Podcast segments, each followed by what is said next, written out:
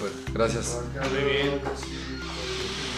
Aquí estamos Jorge Martínez Chávez. Y Fabricio Alonso. Este. Episodio 2, capítulo 2, o momento 2, ¿cómo se llama? Momento 2, segundo. Sí, me está gustando mucho la dinámica de sentarte a platicar de quién sabe qué. Sin saber quién sabe qué te puede, quién te puede estar escuchando y qué idea se puede estar formulando, ¿no? Ujú. Estaría muy bueno luego que pusieran sus comentarios aquí abajo, ¿no? Mientras señalo que no hay. eh, una descripción de cada uno de los dos. Ujú. Sí, estaría bien. Luego, luego es bueno este conocerte a través de los ojos de las demás personas o de lo que las demás personas piensan. Perciben. Ajá. A mí me encantaría hacerme el ejercicio porque creo que, que nadie, nadie sabe cómo es. Mm. O sea, nadie tiene una, una visión objetiva de sí mismo. Eh, porque siempre estamos buscando la foto donde creemos que salimos mejor, Mm. de acuerdo a nuestro criterio. Eh, pero ya sabes, ¿no? Está el IFE, INE ahora. ¡Salió horrible! No, sí, parece que sale exactamente igual como, como eres. ¡Ay, grosero! ¿Pero por qué?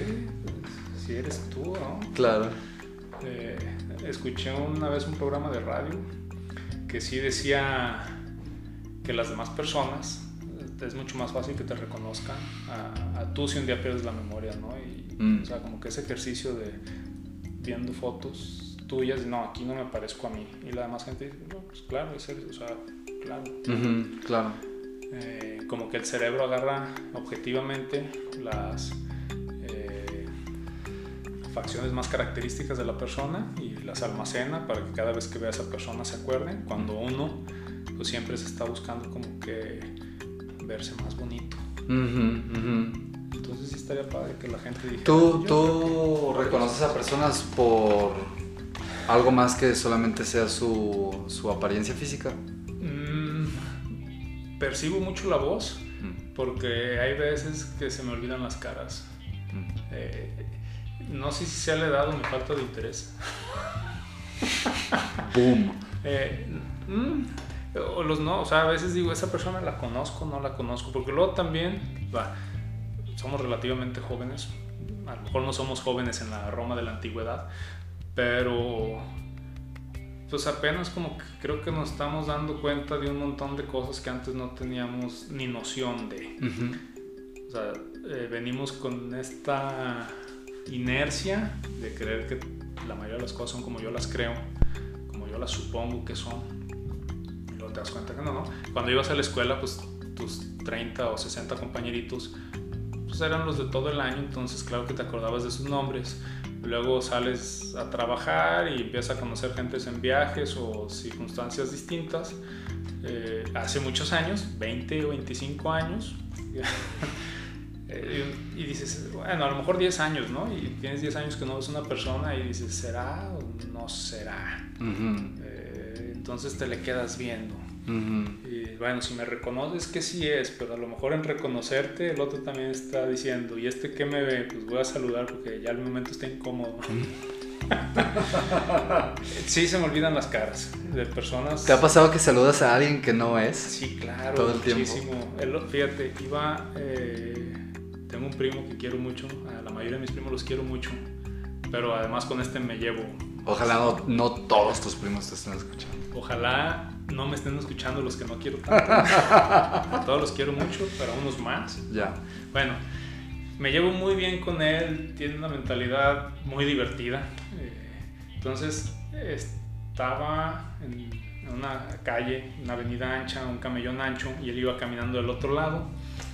Venía manejando, yo, y le chiflé. Y lo empecé a saludar, ¿no? Así con la mano, a hacerle, pues a ondear la mano. Y volteó y él también. Entonces empezó a acercar. Dije, ah, que todo da. Ahí viene mi primo, lo vamos a saludar. Si quiere ride, le doy ride. Eh, ya cuando, cuando venía cruzando por el camión dije, en la madre, no es. Eh, no tenía que dar vuelta en la calle que seguía y pues enseguida di vuelta porque dije, pues no me voy a quedar a platicar con él ni a dar explicaciones porque no lo Es conozco. un total extraño. Es un total extraño. Y, y estaría muy bueno si nos está escuchando. ¿no? Pues ver qué pensó él cuando dije, este campo me está chiflando. y luego decir, ¿por qué voy a ir a saludar a un güey que me está chiflando? Esa es la pregunta, extraño. ¿no? Igual se le hizo muy ameno, no sé. Eh, parecía, pero de aquí ya es totalmente mi imaginación, que él también estaba buscando, a- bueno, yo no estaba buscando a alguien, a mí se me hizo mi primo, pero parecía que esta persona estaba buscando a alguien. Ah, ya, ya, ya, ya. Pudiste haber sido tú. Pues, mm, te estaba buscando a ti. un mensaje divino. ¿verdad? Un ángel en forma de... Oye, ¿y ¿tú, tú este, naciste aquí en Guadalajara? Nací aquí en Guadalajara. Sí, nací aquí en Guadalajara. ¿Tus padres igual? Mi papá de Tepatitlán de Morelos, mi mamá de Veracruz. Órale. Eh, se conocieron afuera de la casa de mi mamá, porque según la historia, yo no estaba ahí. Pero un amigo de mi papá estaba saliendo con una tía mía. Entonces dijo, acompáñame a casa. Estaban chavos, ¿no? Uno ve a sus papás ya siempre como gente grande. Pero estaban chavos, habían tenido 25 años. Y acompáñame a casa de estas muchachas, ¿no? No sé cómo se decía en los eh, 60, 68, 70. Acompáñame a ver estas chavas. Y, y fue mi papá y cuentan, contaban que, que vio a mi mamá, le gustó mucho y le empezó a salir las historias, ¿no? Como son típicas de la época, por lo menos desde donde yo las escuché. Esto dicen que fue en Veracruz. No, en Guadalajara. Guadalajara, Guadalajara. Sí, mi mamá nació en Veracruz y luego se vino a Guadalajara. Y aquí puede haber un montón de cosas que no concuerden, pero pues claro, yo no las viví, son nada más cosas que me platicaron. Eh, fue aquí en Guadalajara, vivían relativamente cerca. Eh, entonces le gustó, mi, mi papá empezó a invitar a salir a mi mamá, mi mamá decía que me- mi papá se le hacía horrible, que no iba a salir nunca con él y, y bueno, aquí estoy. Ya. ¿Y tienes hermanos? Tengo dos hermanos más grandes, Órale. eh, grandes personas, son mis hermanos, los admiro mucho, mucho, eh, cada quien con su perfil, a veces chocamos mucho, a veces coincidimos mucho y pues claro, porque en la casa todos tenemos la razón. Sí. Dice, dice mi mamá que lo que te choca, te checa.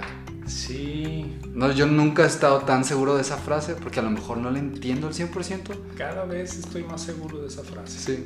Sí, pero digo, chocamos mucho en cuanto a yo quiero blanco, no, yo quiero negro. Mm. En ese sentido, ah, bueno, pues entonces no jugamos a nada. sí, Ya sí. son independientes. Uh, sí. Ya, qué chido. Eh, sí, sí, cada quien como que siempre estuvo en su cotorreo. ¿Cuánto te llevas con tu hermano del medio? Es Cuatro años. Ah, Cuatro años y con la otra siete. O sea, Mm. nos tuvieron con cierta distancia. Me hace pensar que fuimos niños planeados. Como que suena ese tipo de familia. Este, que planea. Esa familia. sí. Y este, tú estudiaste en Guadalajara todos, todos tus Estudié en estudios. Guadalajara. Eh, sí, hubo un año que me fui al extranjero en secundaria. Y. Un intercambio, sí. Pues sí, intercambio. Segundo de secundaria lo hice fuera, ¿A qué parte fuiste? a Irlanda. Wow. Sí, ¿Qué es lo que más te gustó de Irlanda? lo verde, lo, el bosque. Mm. Era un niño, ¿no? Eh, sí, definitivamente estar en el bosque, aventarme a los ríos, el clima helado todo el año. eh, me parece que es un buen lugar desde donde a mí me tocó experimentar. Yo lo conozco, fíjate. Suena bonito. Ya regreso a Guadalajara y hablando de los estudios, estudié Derecho. Mm. Eh, nunca, nunca No sabía que habías estudiado Derecho. Sí, soy Órale. egresado de la licenciatura de Derecho. Y, y- y estudié eso porque se me hacía una cosa seria, formal en mi cabeza cuando, no sé cómo haya sido con ustedes que nos están escuchando, chavos, pero en mi cabeza decía, vas creciendo, te tienes que ir madurando, te tienes que ir volviendo serio, te tienes que ir portando como adulto. Luego cuando eres adulto, como que caes en la cuenta que los papás fingían mucho ese ser serios. Porque no veo el día que me, me ponga serio, ¿eh? Ahora creo que madurar es poderte reír de ti a gustísimo y no tomarte ninguno de los insultos que te aviente la gente de manera personal. Claro. Porque no lo son. Pero ese será otro... Otro, Otro tema más adelante, a Ajá. profundizar. Y, y entonces nunca supe, nunca, nunca, nunca supe qué quería ser de grande. sigo sin saber. Eh, ahorita estoy feliz haciendo lo que hago, ¿no? ¿A qué te dedicas ahora? Eh, no sé cómo decirle, pero ahorita llegamos ahí, ¿no? Y cómo llegué ahí. Eh, a mí me gustaba mucho la literatura, escribir, me gusta muchísimo escribir cosas fantasiosas, románticas, eh, intensas, dramáticas como golpeadoras, mm, meterle mucha emoción. Y luego también tuve una etapa de una depresión muy fuerte de muchos, muchos años, entonces a lo mejor por ahí se puede explicar que estaba sacando ahí con todas mis ganas esa, eso que no sabía que era, ¿no? Eh, me gusta mucho la cocina, pintar, pero para mí era estudiar literatura, de qué vas a comer, estudiar cocina, pues, pues de qué la vas a hacer, ¿no? Por esta eh, caja en la que uno crece, este montón de murallas que uno se va construyendo, imposibles de derribarlas en ciertos momentos. Eh, entonces dije, pues, ¿serio qué es? Mi mamá quería que estudiara medicina, o así lo percibí yo, mi papá fue médico. Eh, entonces yo me rebelé y no dije medicina, no, a pesar de que las ciencias naturales me gustaban mucho. Eh, química, ¿no? Hoy la química sí me llama mucho la atención, eh, la tabla periódica de los elementos. entonces dije, pues derecho, es una carrera seria, ¿no? Además, para ser cocinero, perdónenme los que me estén escuchando que se dediquen a la cocina, pero en mi cabeza en ese momento decía, para ser cocinero no se necesita estudiar Creo que sí es cierto una parte, creo que estudiar te da mucho más técnica y mucho más herramientas. Pero como dicen, el que es perico donde seas verde, el papá de un amigo mío se dedica al derecho y no es abogado y nunca estudió nada relacionado con el derecho. Eh, por la rama al derecho a la que se dedicaba no necesitaba cédula profesional y es muy bueno, ¿no? Entonces, pero en mi cabeza cerrada dije, bueno, algo serio, el derecho. Sí, a veces el talento y la educación no tienen nada que ver, ¿no? Sí, y luego también tengo amigos que se dedican de lleno a la música o de lleno a la pintura o de lleno al dibujo. Algunos rompieron eh, todos los constructos que habían formado en su casa, ideales, ¿no? Y otros sí fueron apoyados por sus papás. Entonces, a lo mejor en alguna medida unos la tuvieron entre comillas más fácil que otros, porque creo que cada quien finalmente llega donde tiene que llegar, en el momento que tiene que llegar, aunque ahorita no lo entendamos. Pero eh, por ejemplo, no hubo nadie que me empujara a donde estoy ahorita. Mm. Me tardé mucho, pues sí, apenas estoy casi arrancando, ¿no? Relativamente, comparado con los amigos que dicen, yo de grande quiero ser arquitecto y son arquitectos y a lo mejor son buenos arquitectos, ¿no? Tengo un amigo que ya tiene su despacho en Inglaterra como mexicano, pues eso no conozco, pero no debe ser tan fácil. Claro, claro, no, es un mérito pues como arquitecto y tengo entendido los ingleses además son muy, pues no son tan malinchistas como el mexicano, mm. que, aquí sí preferimos muchas cosas de fuera y, allá sí consumen local, ¿no? Tienen carros, tienen marcas de ropa, tienen todo y, son chidos. Acá muchas veces estamos buscando lo, importado. Eh, digo, esa siempre es la parte donde yo lo veo y no tienen que estar de acuerdo conmigo. Eh, entonces, eh, salí de la carrera de Derecho, nunca me sentí satisfecho con lo que hacía, me parecía hiper monótono. Mm. Eh, nunca le eché pasión, veía a mis compañeros, tengo algunos amigos ahorita abogados brillantes, si necesitan algún abogado se los puedo recomendar. Eh, y siempre fueron muy apasionados y platicaban que se levantaban algunos a las 5 de la mañana a estudiar, aunque no hubiera exámenes, para mí eso era ilógico. Ahora veo claro, eso les gustaba, pues eso hacían. Claro, claro, claro, claro. Como el que pinta todo el día, pues eso le gusta, eso hace. Eh, entonces, pues algo no estaba bien, yo ya estaba hasta la madre de mi depresión, un proceso largo, un proceso que pasé pues medio solo, autodidacta. O sea, no quiero decir que la gente me abandonó, sino que me di cuenta que era depresión solo y conceptualmente hablando. Siempre tuve a mis amigos alrededor, la gente que me conoció desde hace mucho, quizá ahorita digan, ¿cómo que era depresivo? ¿Cómo que le pasaban esos episodios? ¿Cómo que le daba terror salir de su cuarto? Pues sí, me daba todo eso.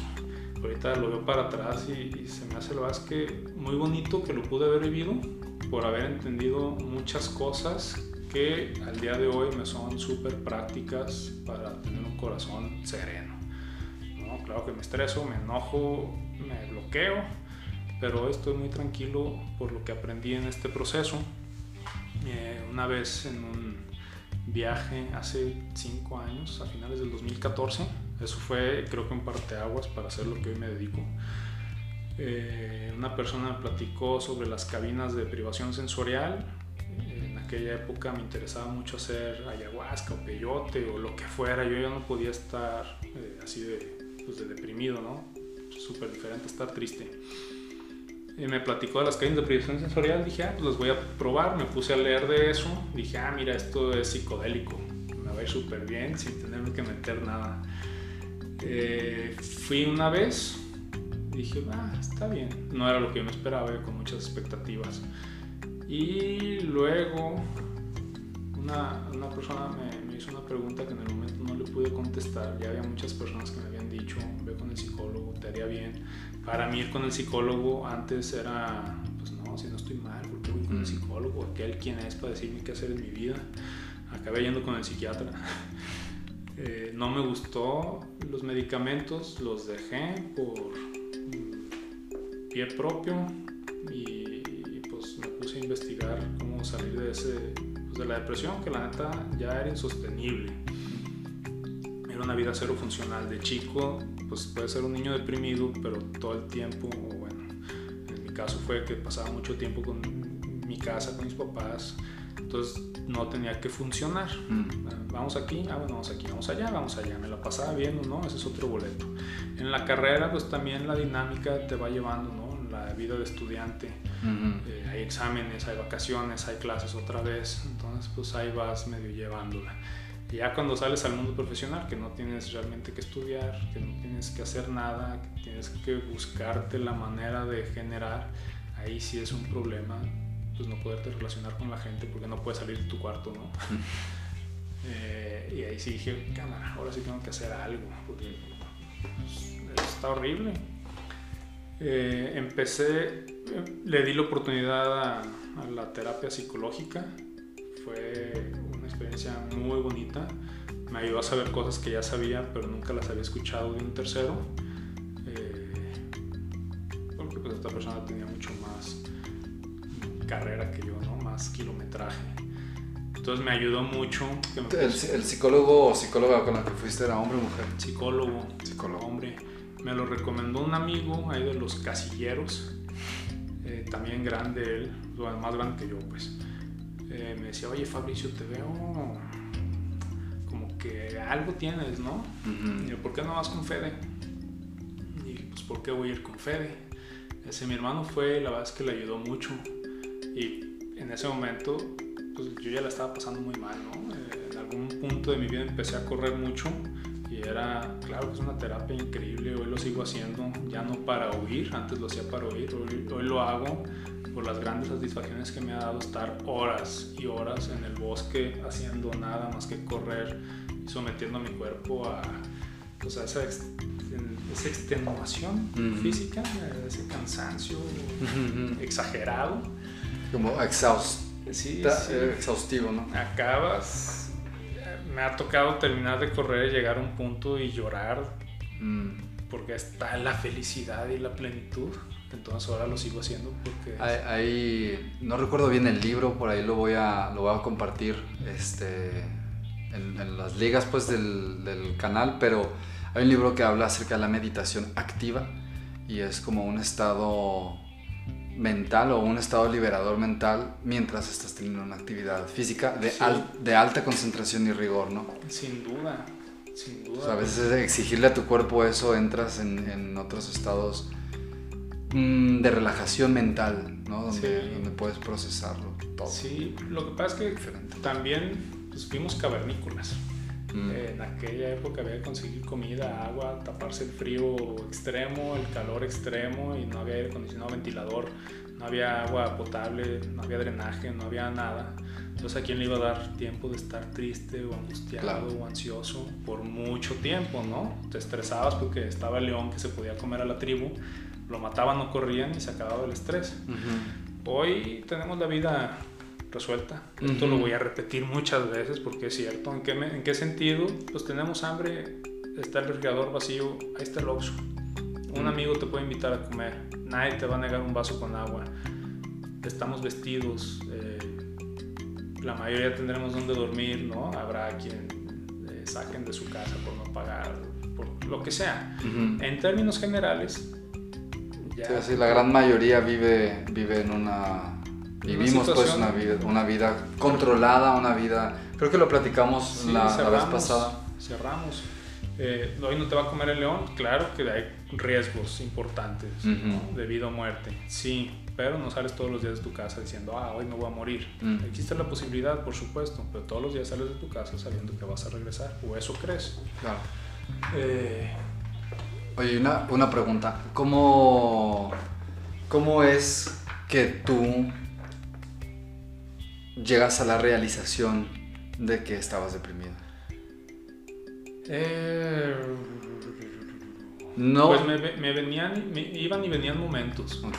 Decían, no, ya me curé, ya estoy bien. Y pues no, te pegan las recaídas, le echas la culpa a todo. Y un, y un pasito atrás, antes de sentirte curado, antes de sentir que estabas buscando una solución, ¿cuándo es que te diste cuenta que necesitabas buscar una solución? Mira, hubo un momento que a lo mejor a mucha gente le puede parecer familiar. Eh, ahí lo tengo escrito. Decía, no me permito estar triste como para, según yo, apretarme el pantalón y decir, voy a luchar todos los días a sabiendas... Fuerte, aguanto vara, ¿no? A sabiendas que tengo esta condición y que ya toda mi vida va a ser así. Eh, ni modo, me la viento, ¿no? Esto fue lo que me tocó. Eh, y ahí fue donde pues quise pelear y yo contra el mundo. La verdad es que hay momentos en los que no se puede. Ya luego, cuando no estás ahí, dices, pues como que tú contra el mundo, el mundo jamás estuvo contra ti, o sea, es absurdo ese, pero son dos momentos totalmente distintos donde la realidad la percibes súper diferente, siendo que objetivamente pues, es la misma, ¿no? No es que haya cambiado abismalmente, yo nada más me di cuenta de algunas cosas. Una manera fue el psicólogo, ah, bueno, eso pasaba muchos años, empecé a ir a terapia una vez a la semana y empecé a ir a flotar a las cabinas de privación sensorial, que había unas en Chapala, una vez a la semana. Eh, porque dije, es que no puedo seguir así. Leí más de la eh, cabina de privación, de la terapia de flotación. dije, bueno, al parecer esto sí trae grandes resultados, vamos a darle la oportunidad, de modos no tengo dónde ir. Y, y, bueno, empecé una vez a la semana y hubo una experiencia que tuve ahí fantástica, donde en resumidas cuentas, si alguien ha jugado con un extintor, sobre todo de los pequeños que vienen en carro, le aprietas una vez y, hasta que se acabe, no es así como que regulable. Y sale una nube blanca, muy, muy, muy blanca y con mucha presión. Entonces estaba saliendo una nube similar por mi boca, ¿no? Mucha presión, muy, muy blanca. Sentía que como calcetín me estaba volteando desde dentro hacia afuera. Y, total ya pasó un tiempo eso, en el sueño el psicólogo estaba ahí conmigo, me decía, resiste, resiste, la vamos a librar. Para mí fue una experiencia fuerte, intensa.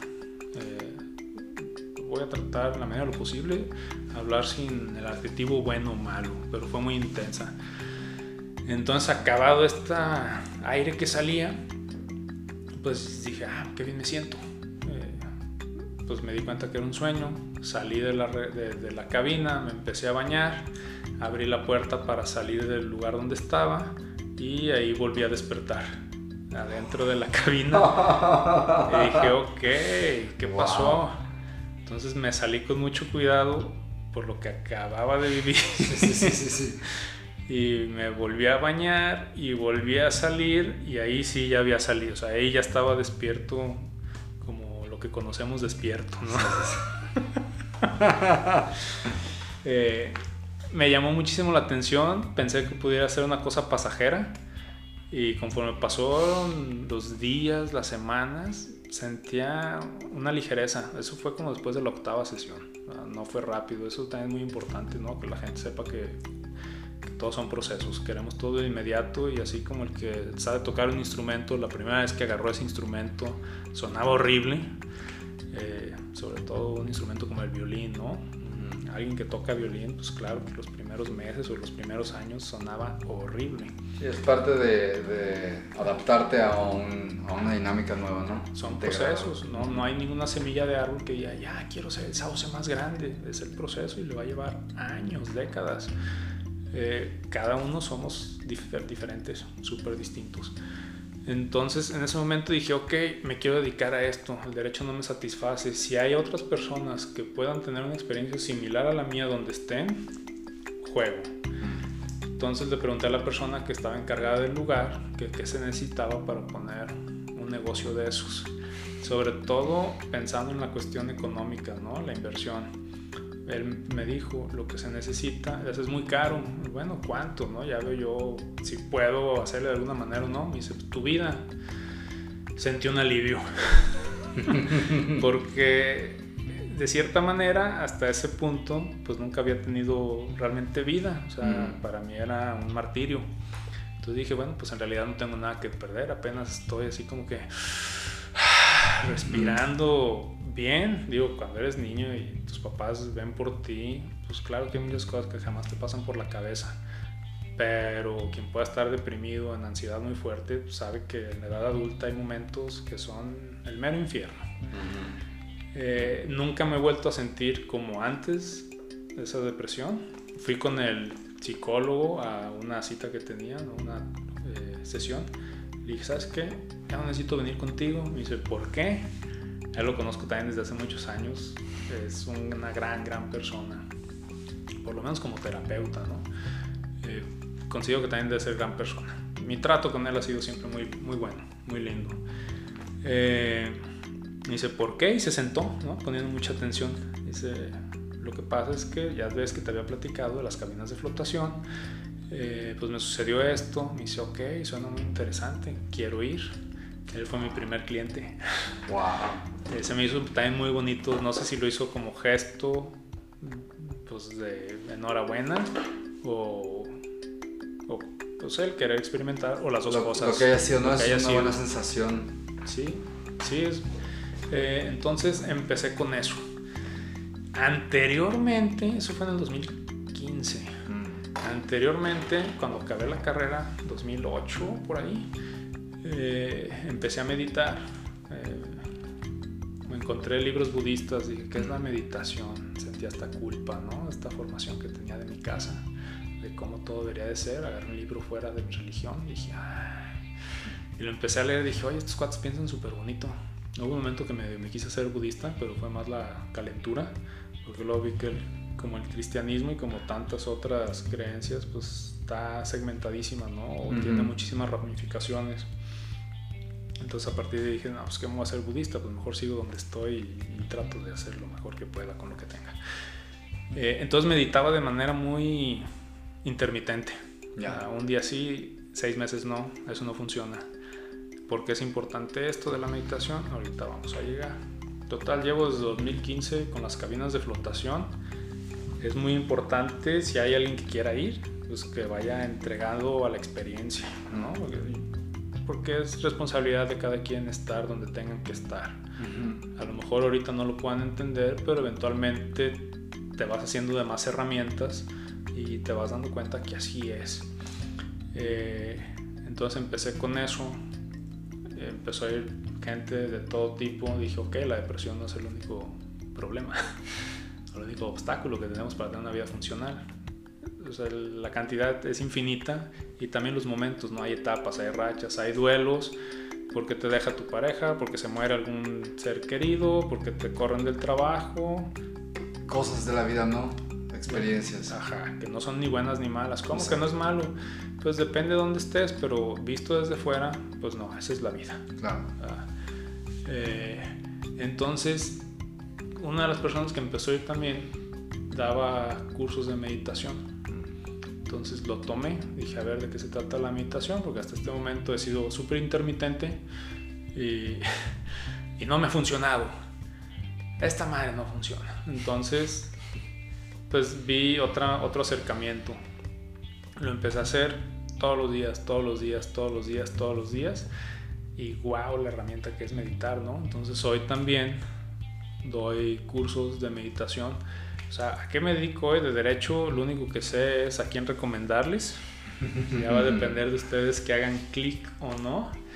Y, y, pues me dedico, yo creo que era la pregunta que me hacías casi al principio. Me, me parece muy difícil eh, ponerme una etiqueta, súper difícil. Ah, mi título es este. Eh, pero pues ahí estoy acompañando a las personas en sus procesos, eh, extendiéndole las herramientas que conozco para que las hagan suyas, eh, acompañándolos en su batalla contra sus demonios. Yo no puedo hacer nada por ellos. Y eventualmente hay gente que sí le cambia la vida hacerse de estas herramientas y hay gente que a lo mejor todavía no es momento. O así creo en los ciclos de la vida y que la vida te va a enseñar lo que tengas que aprender. Pero pues no puede ir uno a las carreras, eventualmente la vida se va a encargar. Hay gente que dice no sirve lo que haces. Pues la verdad lo que hago es estar sentado platicando con las personas.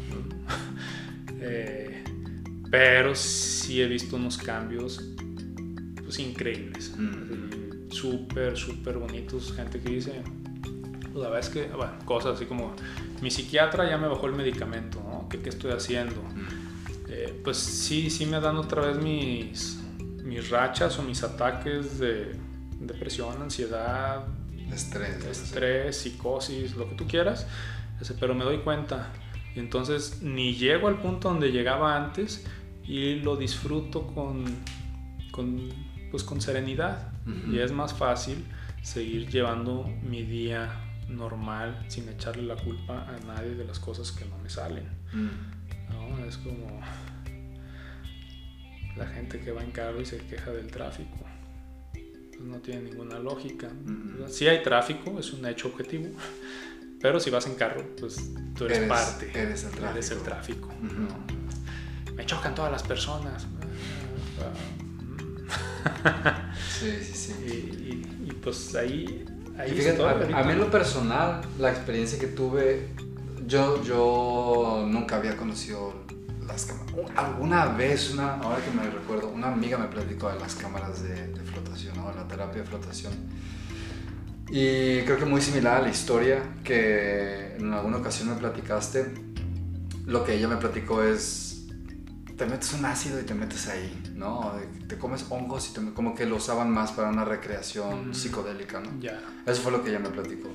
Que en Oregon o en algún lugar así las habían desarrollado como... No recuerdo cómo estaba Yo te platico la historia oficial. Ya. Sí, se usa de manera recreativa en muchos lugares. Okay. Que también puede ser un peligro. Eh, psíquico, sobre todo, psicológico.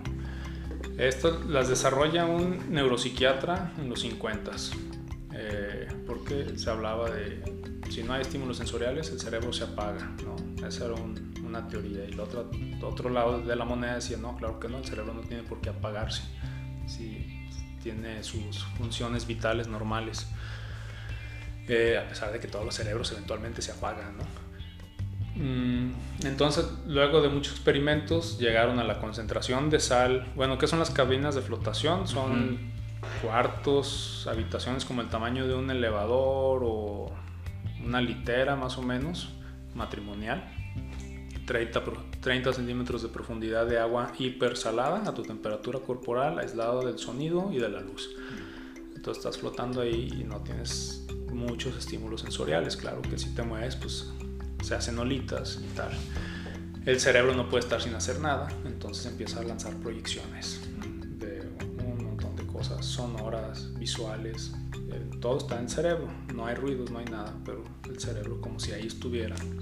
Como cuando uno sueña, una vez que se despierta de los sueños y es que pasó esto y estoy seguro y hasta me voy a enojar con esta persona, o amanezco triste porque soñé que mi amiga se murió o lo que sea.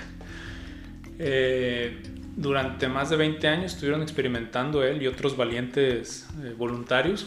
Y al principio, en esa época, los ácidos eran legales, los proporcionaba este laboratorio Santos, ah, creo que era ese, si estoy mal, luego lo corrijo, a cualquier persona que estuviera haciendo investigaciones con el LSD, siempre y cuando remitiera los reportes de sus estudios.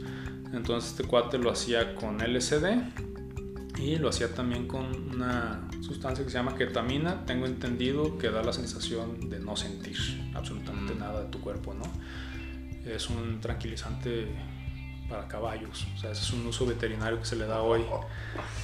Eh, y wow, pues lo que pasa es que es un clavado al universo interno y ver los programas de por qué piensas lo que piensas y por qué crees lo que crees y por qué cuando dices que tienes la razón, Mm. ¿a dónde aprendiste eso?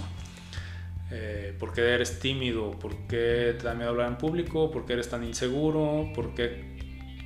¿Cuál, cuál crees que sería la, la diferencia entre una meditación, probablemente con algún ejercicio de respiración, en igual un espacio controlado, a diferencia de las, de las Eh, cámaras de sal? principalmente los distractores. O sea, porque estés meditando en un lugar en silencio o súper sereno, pues la postura eventualmente te va a cansar, estás peleando contra la gravedad. Claro. Eh, el pensamiento, si escuchas un ruido, la cabeza es rapidísima, hiper capaz, entonces empiezas a imaginar cosas luego, luego que te sacan como de este estado de nada más estar poniendo atención a tu respiración sin juzgar, ¿no? viendo tus pensamientos pasar y tal. Eh, porque luego también hay que hablar de la meditación. La gente Ujú. cree que es poner la cabeza en blanco y no, Sí. O alcanzar estados de iluminación y no. Todo- pero la diferencia sería pues que como hay mucho menos estímulos sensoriales, o sea, no te entumes, no te, vas a- no te van a dar ganas de voltearte. Eh, se pide que hagan pipí, en- se- previo a ingresar a la cabina, se pide que vacíen su vejiga. Entonces hay un montón de cosas que quedan fuera de, de la jugada Mm. para volverte puro pensamiento o pura conciencia. Ujú. Dejas de sentir tú dónde acaba tu cuerpo y dónde empieza el agua por esta temperatura del, pues, que guarda el agua y la densidad que tiene. Eh, creo que sí son cosas distintas. Mm. Es como comer jugo verde y como comer todas las frutas del jugo verde, pero aparte, pues las dos te van a hacer bien de una manera diferente. Eh, porque en las meditaciones también llegas a unos estados alterados de conciencia intensos Sí, sí, sí. bonito, intensos, Sí, intensos. Sí, sí, eh, como que la psique luego llega a funcionar de una manera en la que no estás acostumbrado, ¿no? Sí, Y pues muy similar a los sueños, al, al menos en mi experiencia, a- a- me he podido dar cuenta que cuando sueño tengo un ejercicio mental o psíquico que me había hecho falta un día anterior o que a lo mejor ya tenía pendiente durante semanas y con mi propia imaginación y proyecciones ahí, desde Claro. luego que uno tiene de su día anterior, logra resolver esos, esos este, eh, como atajos que ya tiene en la mente, ¿no? Ah, me acuerdo mucho la primera o segunda vez que, que platicamos ya en una terapia de flotación, eh, nos explicabas que una manera de ver la meditación es como volver a llenar de nieve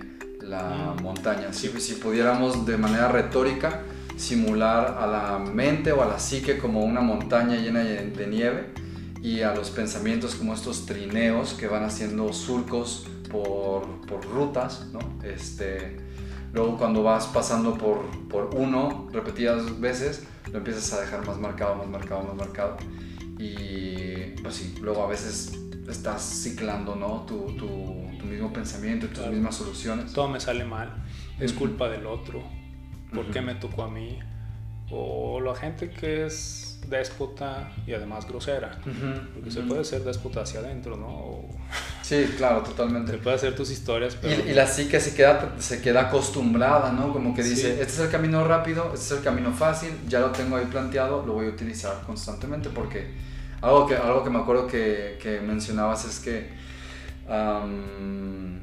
la manera de pensar del humano es, o, o la función del, del cerebro pues del humano es poder eh, solucionar problemas, ¿no? Y poder estar en paz, poder prosperar, o, o no prosperar, pero vivir en paz. Pues sobrevivir. Sobrevivir, ¿no? O sea, tenemos el mismo cerebro que hace 50 mil o 120 mil años, el tiempo que llevemos aquí como humanos modernos, y ese mismo cerebro. Mm. Y estas ciudades tan grandes no llevan 20 años, Ya. ni siquiera. O sea, Sí, no, no, no, pues no manches, la revolución fue hace 100 años, era otro contexto totalmente diferente y así sucesivamente, ¿no? claro, O sea, hoy somos muy nuevos. Y los estímulos sensoriales que estamos recibiendo no se comparan a los de hace 70 años, Mm. porque puedes estar hoy viendo la televisión, además traer tu iPad, tu laptop y tu celular, Ujú, y ujú. estás checando cuatro pantallas. Sea, es demasiado, ¿no? Y Claro, dicen, claro. oye, pero ¿por qué tu niño está ansioso? Eh, Yo he visto al niño todo el día con el celular. El cerebro No, del está, niño está tranquilo, ¿no? Con la No, pantalla enfrente. no está dando lata. Eh, exacto. Pero se está. digo, eventualmente ese cerebro va a evolucionar, vete a saber en qué. Pero Se de. está sobreestimulando a. ¿no? Ajá, de una manera brutal. Y algo que pasa con este sobreestímulo creo que es justo lo que pasa con la, la retórica ¿no? de, la, de los surcos de nieve, donde sobreestimulas el surco, lo haces más alto, más profundo y es más difícil salir de del carril, ¿no? Entonces terminas tú casi casi aprisionado pues en un solo camino. Sí, y los surcos estos son las conexiones neuronales. Mm. Va- Se van haciendo nuevas conexiones neuronales. Cuando naciste no sabías amarrarte los zapatos, hoy no te cuesta ningún trabajo. Ahí tienes una conexión neuronal encargada de amarrarte los zapatos. Desaprender a amarrarte los zapatos no sé si se pueda en circunstancias normales, ¿no? A veces accidentes o cosas así. Desaprender las cosas, hábitos, costumbres que son poco útiles para el día a día, Mm. pues no es tan fácil tampoco. Claro. Es importante hacer cosas diferentes y nuevas con constancia, romper la rutina. Me gusta mucho esta analogía del cazador eh, o el león, ¿no? El león que está todos los días parado en el mismo punto, pues no va a comer nada, ¿no? Porque va a pasar el antílope una vez por ahí, se lo van a comer y a todos los demás van a decir, "No, pura madre, vuelvo a pasar por ahí. Sí. O sea, el- creo que el león, el cazador, son personajes muy disciplinados y todos los días están haciendo cosas diferentes en horarios diferentes de manera... No conozco el sistema cognitivo del león, pero de la persona de manera voluntaria. Entonces, si un día te amarras el otro pie primero, si un día cambias de orden la manera en la que te bañas o la parte del cuerpo que te secas de manera voluntaria, vas generando nuevas conexiones, Claro. cae más nieve fresca sobre esta montaña y entonces los trineos pueden agarrar pues, rutas nuevas. Mm. Ah, Yo me acuerdo hace, oh, que habrá sido como unos más de 8 años, vi un video que me, me llamó mucho la atención por, la palabra, por el título del video, que tenía la palabra neuroplasticidad, neuroplasticity. Y era un, un psicólogo, creo, un neurólogo, alguien, pues, este, en, ese, en ese hermoso mundo del cerebro, que hablaba acerca de la neuroplasticidad y él se proponía ejercitar su neuroplasticidad.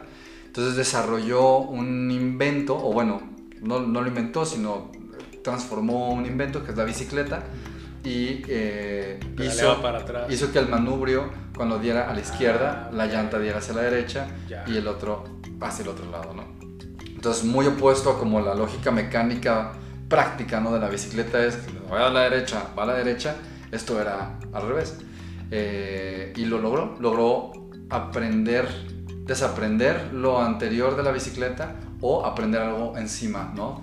Este, me acuerdo mucho de... de- Y, y- y eso requiere mucho más práctica, ¿no? Porque podemos hacer rápido aquí el ejercicio de sobarte la panza en círculos y golpearte la cabeza. Se necesita un poquitito de práctica para que, para que salga. Claro, sí, no, no es este... Habrá quien sí lo pueda hacer a la primera, pero Y hay, y hay varios ejercicios. Me acuerdo mucho, un, una, este, el hermano de un amigo mío eh, me platicaba acerca de la meditación. Y me gustó mucho lo que me explicaba porque me hizo recordar esto de la, de la neuroplasticidad. Que dice que la meditación es lograr que el estado fisioquímico de las neuronas no estén en pico o en cuadrado y vuelvan a regresar a un estado fluido o circular, ¿no? sí, sí, sí, está súper bonito eso. Eh, no perdemos la capacidad para aprender, sino el interés. Mm. O sea, nuevamente somos criaturas de hábitos. Todos los días te vas a tu trabajo por el mismo camino, Ujú. invariablemente. Eh, hablas muy bien español, ¿no? Más o menos hablamos español o algún otro idioma.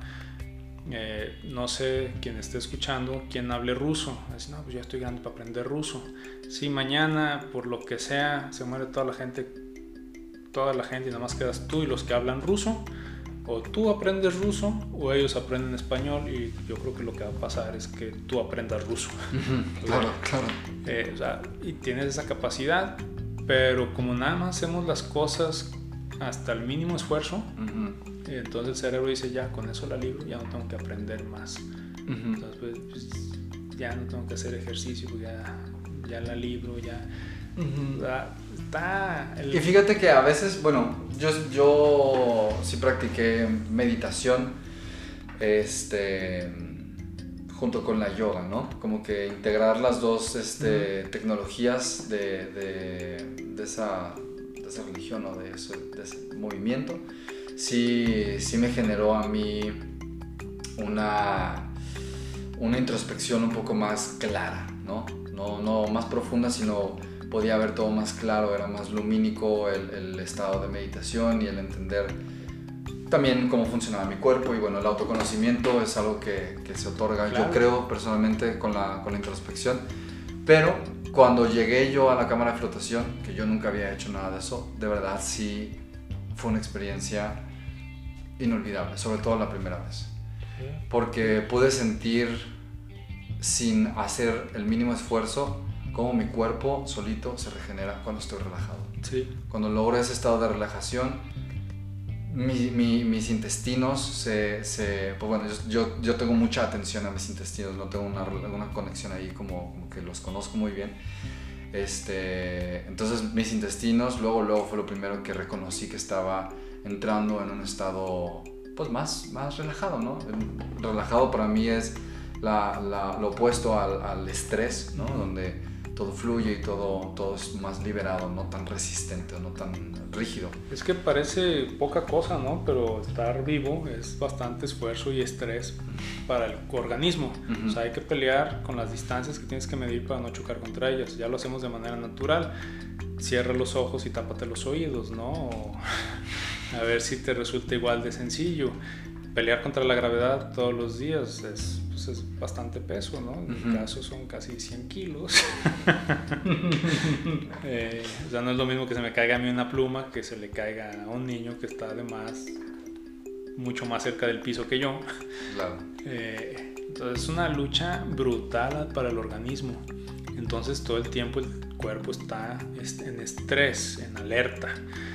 Eh, cuando te metes a flotar, sueltas todo eso. Cuando te enfermas y vas con el doctor, el doctor te dice reposo.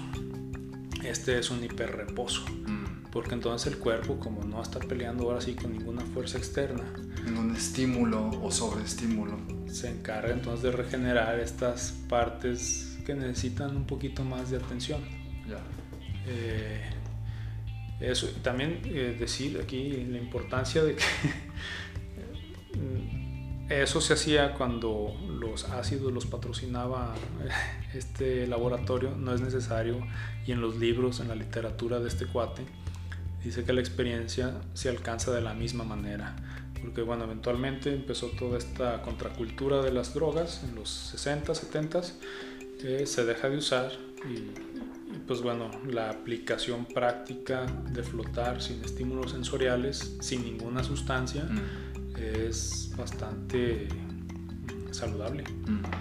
Fíjate que creo que ya está llegando la hora de concluir, pero algo que me, que me queda muy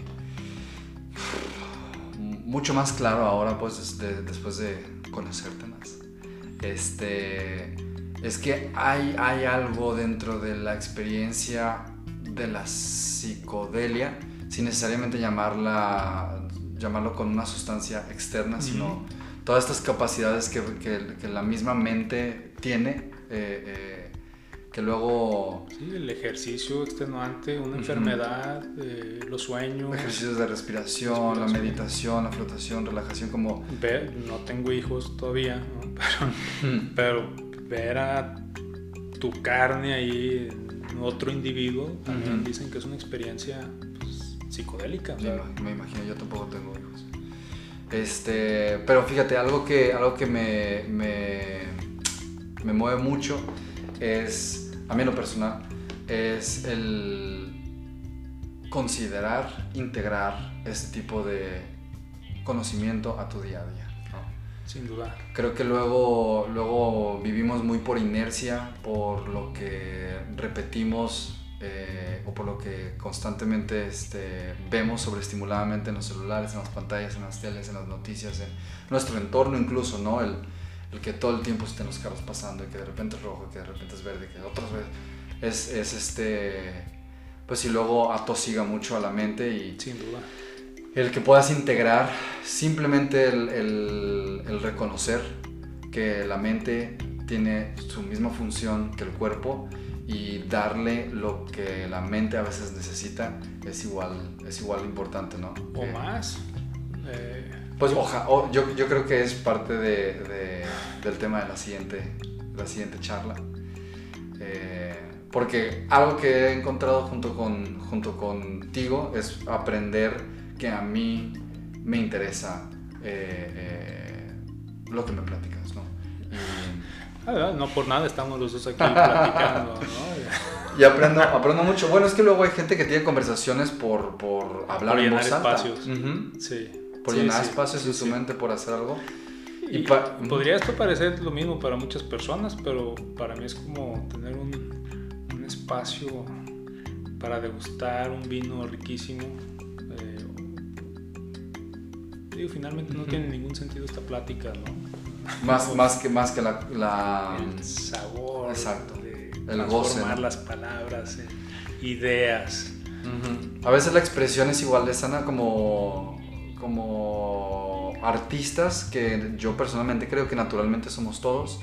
El, el autoconocerte o el conocerte mental, físicamente y luego en otras, en otras capacidades, ¿no? Este, como artísticamente o profesionalmente, te ayuda mucho a tener una expresión más clara de quién eres y eso alivia un chorro de males. Claro, eh, aquí casi por último mi invitación sería para todas las personas que se hagan de un hobby Mm. artístico que no, o sea, que les fascine hacer, que se les haya olvidado que hacían cuando eran niños y que lo retomen o retomen uno nuevo. Es que no tengo tiempo porque tengo que y los pretextos que tú quieras, ¿no?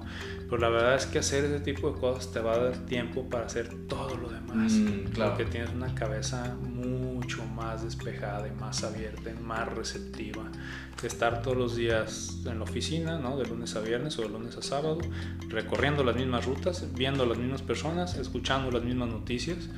Eso eventualmente truena, ¿no? Es como tener el exprimidor de jugos eh, doméstico en tu, mercado, en tu puesto del mercado de abastos y además tu mercado de abastos es exitoso. Entonces no paras de hacer jugos. Ese, eh, pues, ese, ese exprimidor va a tronar.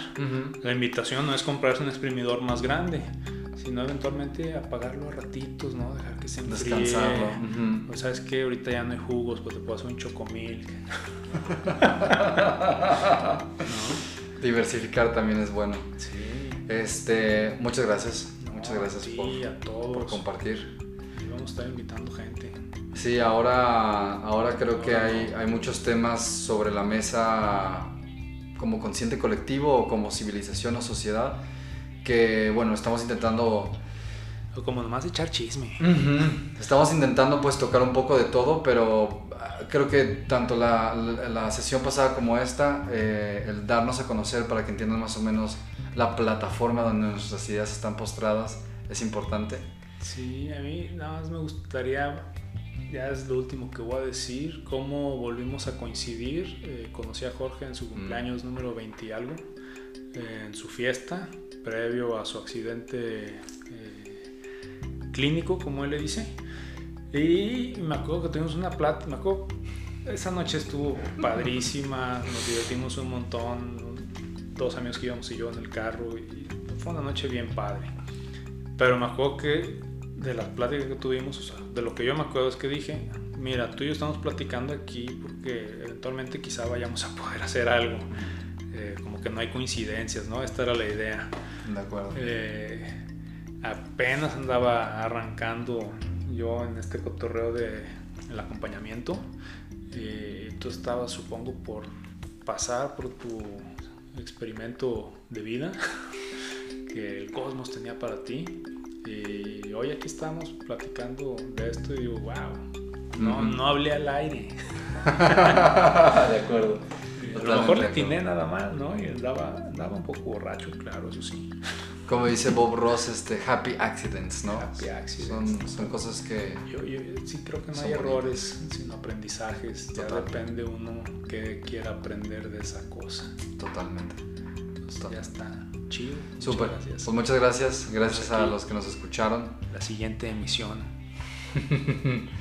Sigan sintonizando. Esto se va a poner muy bueno. ¿O no?